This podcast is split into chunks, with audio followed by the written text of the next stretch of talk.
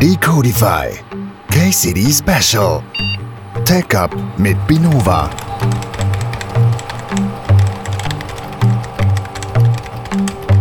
Also. Hallo Timo, willkommen hier bei unserer sechsten Folge von den KCD Specials. Äh, geplant waren eigentlich fünf. Wir haben Timo vorhin kennengelernt und wollten ihn unbedingt auch noch mit dazu nehmen, weil er auch ein sehr interessantes Thema hier an den KCDs vorträgt gleich. Er hat nach dem Podcast direkt einen Talk, deswegen müssen wir uns ein bisschen sputen. Timo ist Senior Lead Developer Experience Solution Engineer, Officer of the CTO Ambassador at VMware. Timo, magst du dich kurz vorstellen und uns erzählen, was du genau in deinem Job machst? Gerne. So, Timo Sa, mein Name. Ähm, ich bin Pre-Sales-Spezialist für Developer Experience bei VMware. Ein Hauptfokus da sind eben interne Developer-Plattformen, gerade auf Kubernetes und die kommerziellen Spring-Produkte, weil VMware ist auch der Vendor von Spring. Ich komme aus Stuttgart und äh, ja, bevor ich eben bei Pivotal und VMware war, habe ich ähm, mehrere Jahre als Softwareentwickler und Architekt gearbeitet, hauptsächlich in der Automobilindustrie, also zum Beispiel My Porsche, wenn man das kennt, das Kundenportal für Porsche, das äh, was, wo ich von Anfang an dabei war und mitentwickelt habe. Cool. Hallo Timo. Genau, wie ihr gehört habt, zu meiner Linken heute auch dabei bei unserem Podcast ist Tom. Solli zusammen. Solli. Und meine Wenigkeit, der Stefan.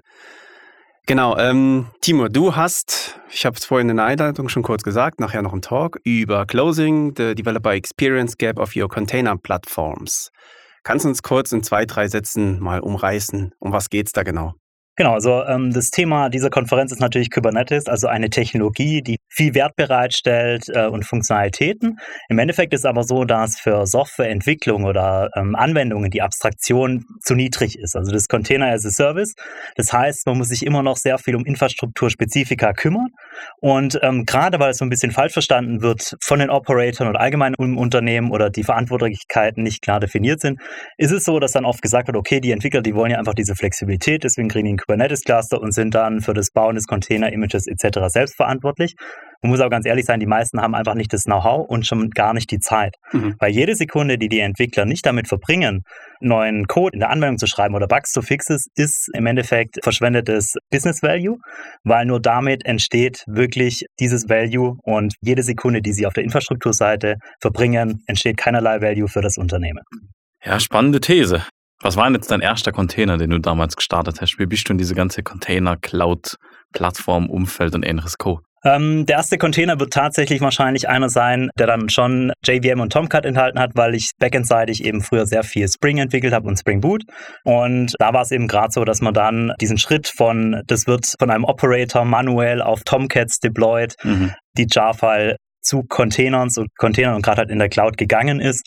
Und äh, somit war das dann eben meine Erfahrung. Also wirklich eine Spring-Anwendung, schon ein Microservice in Container zu packen und dann in einer Orchestrierung bereitzustellen. Wenn du dich zurückerinnerst, gab es da irgendwelche Probleme, was du, womit du zu kämpfen hattest? Also im Endeffekt ist immer so, wenn eine neue Technologie kommt, ist natürlich das erste Problem das Know-how und die Expertise.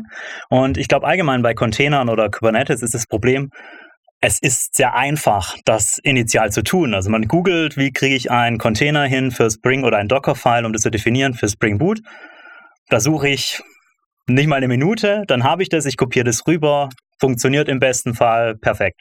Die Sache ist aber das, dass es oft in keinster Weise sicher ist, das Image, mhm. das gebaut wird. Allein was von Base Image wird verwendet, wer updatet das überhaupt, das ist oft nicht richtig definiert. Und ähm, dann natürlich auch so Dinge wie Best Practices, also gerade in der Spring-Welt oder allgemein so Layer Charts. Das heißt, dass man ähm, die Dependencies zum Beispiel auf einem anderen Layer hat als den Business Code, weil die Dependencies ändern sich nicht so oft, der Business Code hingegen doch. Und das hilft dann wiederum, dass eben ein Caching-Mechanismus verwendet werden kann um so dann einerseits Plattenspeicher zu sparen, nicht nur auf dem Entwickler-Laptop, sondern auch auf den Kubernetes-Nodes und mhm. natürlich auch Traffic. Okay. So, ähm, Stichwort jetzt Unsecure Images. Habt ihr dort oder hast du da persönlich irgendeine Strategie, wie du da vorgehst? Machst du selbst das Image Hardening oder sagst du, du holst nur Images aus einer vertrauenswürdigen Quelle, die du dann nutzt? Also eine Lösung, die ich da sehr präferiere aus Softwareentwicklungssicht, es gibt natürlich auch Images für Datenbanken und so weiter. Und da haben wir zum Beispiel auch im Unternehmen Bitnami gekauft, als der größte Open Source Container Provider oder Helm Chart Provider, der eben sicherstellt, dass diese Datenbank-Images etc. sicher sind durch Scanning etc., also Lizenzen, Virus-Scanning und die dann bereitstellt, ist die eine Sache, das ist dann die Data Service, aber aus der Anwendungssicht ist es aus meiner Sicht wieder so, mit dem, was ich vorher schon gesagt habe, das Ziel sollte sein, dass der Entwickler sich nicht mit Infrastrukturspezifika rumschlägt und somit auch nicht mit Containern. Mhm. Und da hat eben auch Pivotal damals, die ja von VMware übernommen werden, wo auch ich dann herkomme, und Heroku eben diesen Buildpack-Standard oder Cloud Native Buildpack-Standard für Kubernetes gegründet.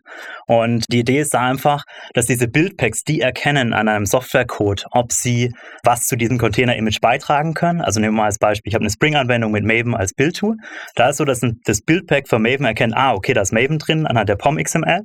Da kann ich was zu beisteuern und es ist dann zum Beispiel, dass es der Source Code gebaut wird als JAR-Datei.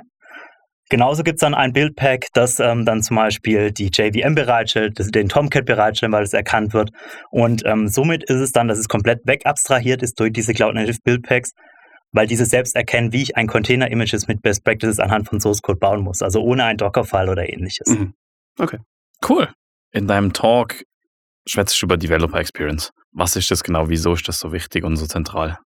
Ich hatte es vorhin schon kurz angeteasert. Das Wichtigste ist, dass der Entwickler seinen Hauptjob macht. Und das mhm. ist Softwarecode schreiben, mhm. neue Features, Bugfixes, weil das das Einzige ist, was wirklich Business Value schafft. Das heißt, Geschäftserfolg, Umsatz generiert oder Innovationen, mhm. weil einfach die Zeit dafür da ist. Wenn der Entwickler einen Großteil seiner Zeit auf der Infrastrukturseite verschwendet, sage ich ähm, ganz ehrlich, dann ist es nicht nur hinsichtlich der Produktivität schlecht, es ist auch weil man weiß es, also äh, Kompromisse sind immer schlecht und es, es gibt natürlich den einen unter Hunderten oder Tausend, der alles sehr gut kann. Das ist aber nicht die Regel. Und das heißt einfach, dass sehr wahrscheinlich dann eben gerade auf der Infrastrukturseite, wenn es sehr gute Entwickler sind, dieses Know-how nicht so da ist wie auf der Softwareseite und schon allein dieses Manage, also ich nehme mal einfach das Beispiel Container-Updates. Wenn man das, das Docker-File selbst schreibt, ein Entwickler, also wie ich das gesehen habe, wurde das nur geupdatet, das Base Image, wenn dann eine neue Java-Version rauskam, um man dann neue Features bekommt mhm. und nicht, wenn man wenn jetzt hier ständig ein neues Patch-Release kommt, um CVEs zu fixen als Beispiel. Also das ist einfach, der Entwickler sollte sich um die Hauptaufgabe kümmern.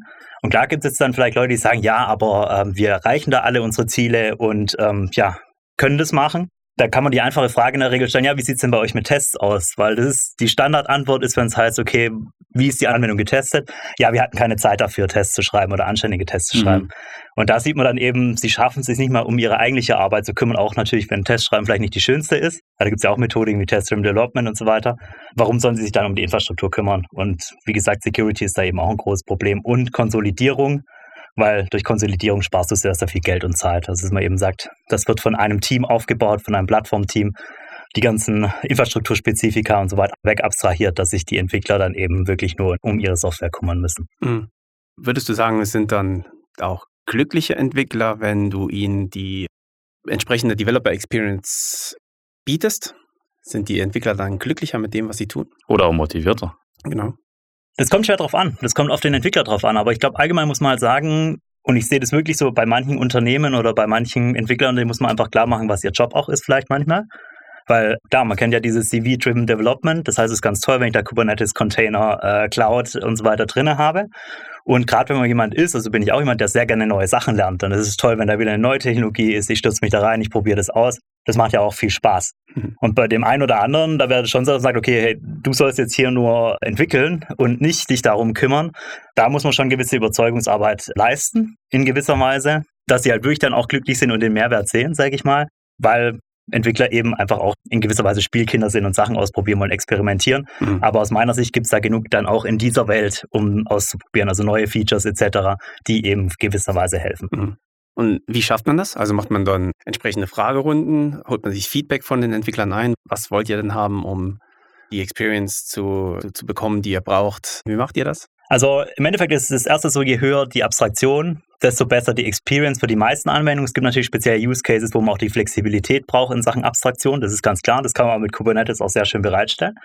Es ist aber allgemein so, das zu fragen, was die Entwickler wirklich wollen, ist die eine Sache das Know-how zu haben, und das ist eben, also das geschieht schon ganz, ganz selten im IT-Operations-Bereich, dass sie überhaupt wissen, was überhaupt die Anforderungen sind für die Plattform. Weil wir wissen gar nicht, was die Entwickler sind. Oft wissen sie teilweise nicht mal, was für Anwendungen drauflaufen. Das nächste ist aber auch, das Know-how zu haben. Da geht auch viel dieses Plattform as a Product Mindset hin, dass man eben anstatt unten nur als Operator die Automation zusammenzubauen etc., sich dahin bewegt, dass man wirklich auch ein Verständnis von modernen, also wie die Tools, die man bereitstellt, genutzt werden um den Entwicklern auch so ein bisschen äh, sie zu challengen. Also wenn jemand sagt, hey, ich brauche Function as a Service und es geht nur auf AWS, wir haben vielleicht schon auch schon gelernt in einem vorigen Podcast, okay, es gibt auch sowas wie Knative, also mhm. auf Kubernetes, aber von der Idee her dann mal zu fragen, okay, warum brauchst du das denn genau? Erklär uns das doch mal. Brauchst du Functions? Da wird wahrscheinlich schon 19% der Fälle Nein sein. Hast du irgendwie so einen großen wechselnden Demand, dass du dieses Autoscaling brauchst, vor allem auch in der Cloud? Wahrscheinlich öfters auch nicht. Mhm. Und dann zu sagen, so, hey, ähm, dann erklär mir nochmal genau, was dein Use Case ist, was für eine Architektur du hast. Und dann guck mal, ob es da nicht eine Lösung gibt.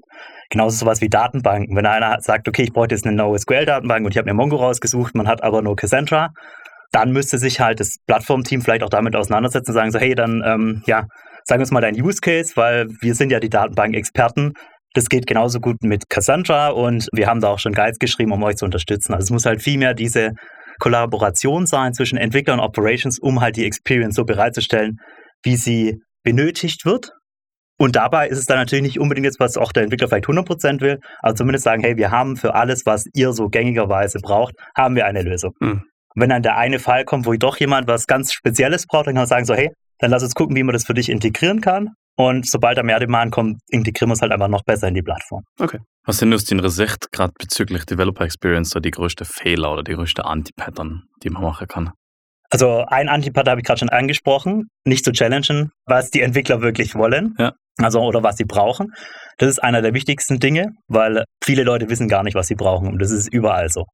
Das ist einer der größten Fehler. Und der nächste ist einfach, nicht oft genug danach zu fragen, glaube ich auch. Also einfach dieses Feedback sich ständig immer wieder einholen, selbst wenn die Experience gut ist. Mhm.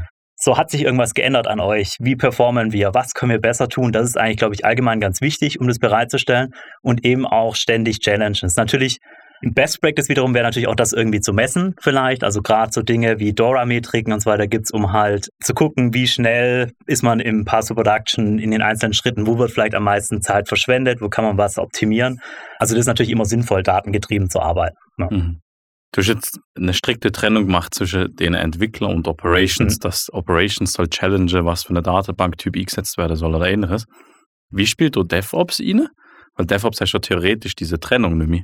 Im Endeffekt, DevOps ist ja viel mehr eine Kultur als irgendwas anderes und es geht darum, die Kollaboration zwischen Entwicklern und Betrieb zu verbessern oder das ist einfach ein ganz wichtiger Punkt bei moderner Software und deren Operations, weil die Anwendungen immer komplexer geworden sind, natürlich viel schnellere Release-Zyklen und dafür auch viel schneller reagiert werden muss.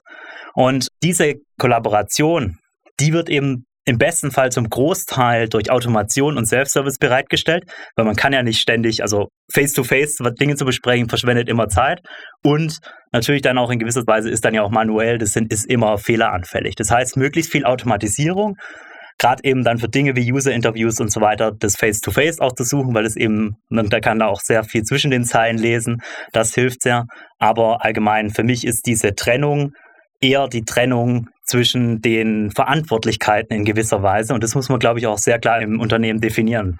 Was ist von wem die Verantwortung? Und da gibt es dann Dinge, wo man sagt, okay, da müsste man zusammenarbeiten. Und in manchen Unternehmen gibt es natürlich auch dann so Balanced Team Setups, wo man sagt, man hat da extra Application Operator in den Teams. Sehe ich leider ein bisschen selten, die sich dann halt doch mehr um dieses, hey, wir müssen jetzt als Self-Service uns die Datenbank bereitstellen ich, wie koordiniere ich die Datenbank-Updates, weil das muss ja schon irgendwie auch von den Entwicklern getriggert werden, so, ja, wir sind bereit, um da auf die neue PostgreSQL-Version zu gehen, etc. Also das ist so ein bisschen das Setup, aber für mich ist es so, durch Automatisierung und Self-Service kann man sehr viel gerade diese Separation of Concerns fördern, mhm. dass halt ganz klar ist, was ist wem seine Aufgabe und nicht das hin und her geschoben wird, wenn mhm. dann äh, zu irgendwelchen Problemen kommt, sage ich mal. Okay. Was kann ich denn jetzt aus Sicht Engineer, was kann ich tun, um eine bessere Developer Experience zu fördern?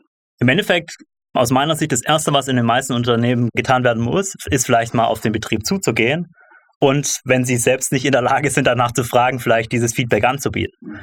Weil ganz viele Leute dort, die wissen einfach, also das Problem ist einfach fehlendes Wissen. Das ist ja nicht irgendwie Boshaftigkeit oder was auch immer, denken, wir wissen das alles, ja, äh, lasst uns in Ruhe, wir brauchen euch nicht, sondern es ist eher dieses, also diese Silos, die aufgebaut wurden und halt irgendwie der Versuch, diese Silos zu durchbrechen und zu sagen, so, hey, das ist ja toll, dass ihr jetzt eine neue Plattform bereitstellen wollt, aber wie wäre es denn, wenn wir erstmal so sagen, was wir uns davon wünschen? Weil ich sag mal, der im Endeffekt ist es so, dass auf Entwicklerseite, je nachdem, was für eine Rolle es dann ist, also der Application Owner oder ähnliches, das sind ja die Leute, die die Plattform am Schluss aussuchen, wo es drauf läuft. Mhm.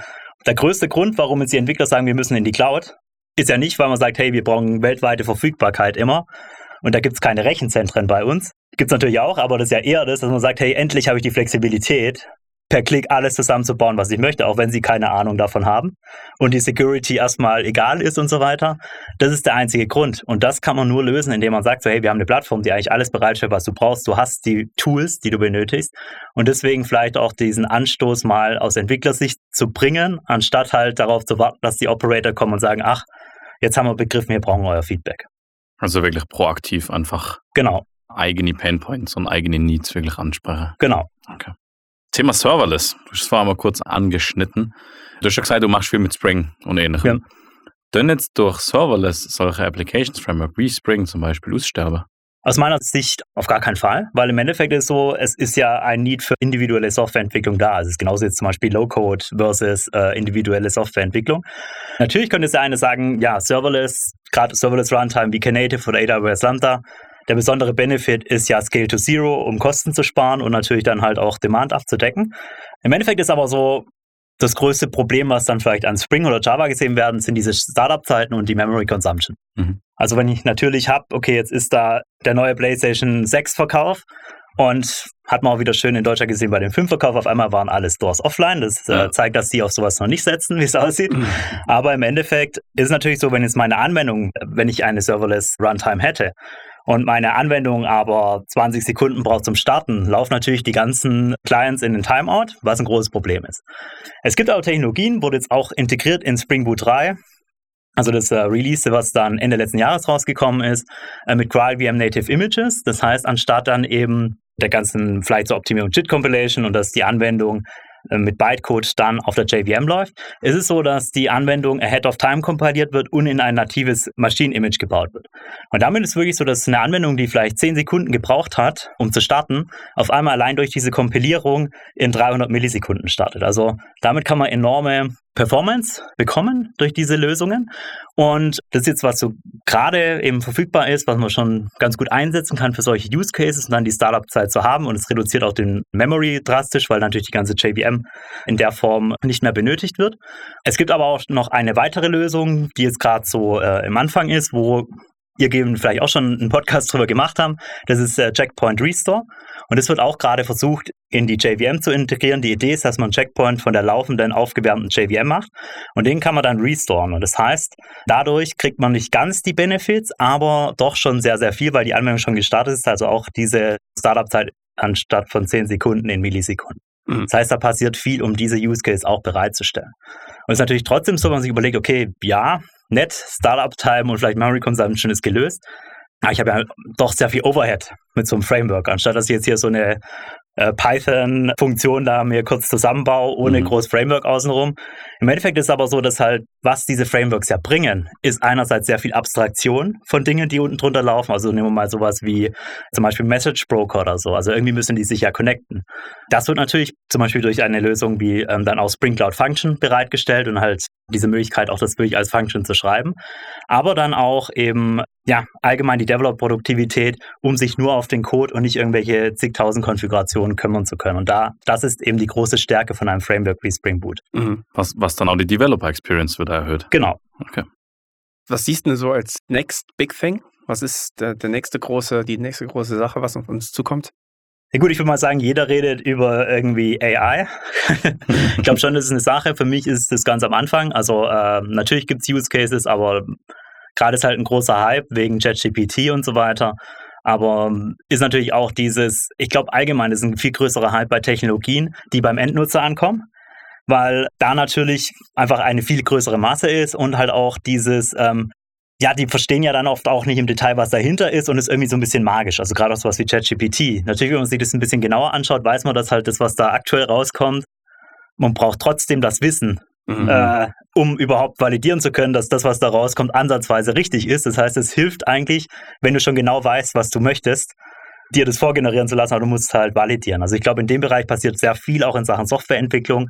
Also Code Generation kennt man ja schon bei den entsprechenden Plattformen etc., aber das ist auch wieder genau das gleiche Problem. Also was da generiert ist, das muss man trotzdem validieren. Also ich würde vielleicht eher sagen, in dem Bereich, wo ich mich drauf freuen würde, ist sowas, ich habe ja schon über Test-Driven Development geredet, man schreibt erst den Test, dann wird der Code geschrieben. Sowas wie man schreibt einen Test und dann wird der Code generiert anhand des Tests. Und zwar halt mit dem Minimalen, was nötig ist, mhm. um den grün zu mhm. kriegen. Ich glaube, das würde sehr viel helfen, weil dann hat man zumindest validiert, dass das, was da implementiert ist, stimmt. Mhm. Okay. Okay. Ja, Timo, also wir sind durch. Ähm, mit dem letzten Podcast für heute. Genau, vielen Dank dir. Vielen Dank. Hat mich gefreut. Was wir am Schluss noch ganz gerne erfahren würden, wäre was Privates über dich, ein kleines Geheimnis, was du unseren Zuhörern mitteilst. Irgendein ganz exklusiv für die KCD, fürs KCD Special. Ja, so viele Geheimnisse habe ich, glaube ich, nicht. Aber ähm, ja, was ich sonst so gerne mache, ist irgendwie äh, Kochen auf einem höheren Niveau. Das macht mir viel Spaß, um auch abzuschalten. Okay. Also habe ich auch während Corona sehr für mich entdeckt. Einfach diese Dreiviertelstunde, Stunde, die man dann in der Küche steht, alle zwei Tage oder vielleicht auch mal jeden Tag, ähm, wo man einfach sich nur auf das Kochen konzentriert. Das hilft mir viel. Und sonst gehe ich auch sehr gerne im Urlaub tauchen. Okay, cool. Was kochst du dann so? Ähm, ja, alles Mögliche, was es so gibt, aber halt schon irgendwie so auf einem höheren Niveau, würde ich mal sagen. Also, äh, ich bin immer offen für Einladungen, äh, wenn ja. jemand kommt. also vielen Dank, Timo. Sehr gerne. Danke dir. Ähm, und noch viel Spaß auf der KCD. Dankeschön. Perfekt. Genau, liebe Zuhörer, das war's mit unserem KCD Special. Es geht aber bereits nächste Woche weiter mit der normalen Decodify-Folge. Genau. Vielen Dank. Tschüss. Vielen Dank. Ciao, ciao. Ciao. Solltet ihr Ideen oder Verbesserungsvorschläge haben oder auch wenn wir mal was Falsches erzählt haben, so würden wir uns über euer Feedback freuen. Dies könnt ihr uns entweder direkt per Mail an decodify.binova.com oder über unsere Homepage binova.com/decodify zukommen lassen. Auf unserer Homepage findet ihr auch noch weitere Informationen rund um Binova und das gesamte Team.